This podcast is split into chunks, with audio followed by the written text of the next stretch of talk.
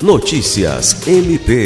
O Ministério Público do Estado do Acre, em parceria com o Tribunal Regional Eleitoral e a Secretaria de Estado de Educação, promoveu na última sexta-feira, 19 de agosto, em Rio Branco, e nesta segunda-feira, 22 de agosto, em Feijó, palestras destinadas a estudantes do ensino médio, como parte da campanha Democracia Confirma.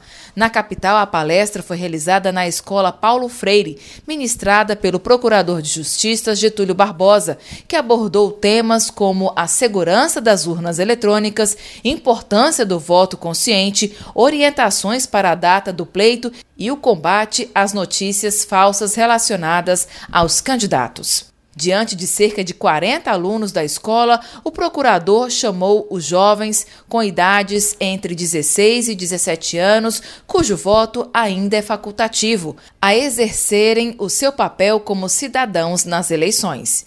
Alice Regina, para a Agência de Notícias do Ministério Público do Estado do Acre.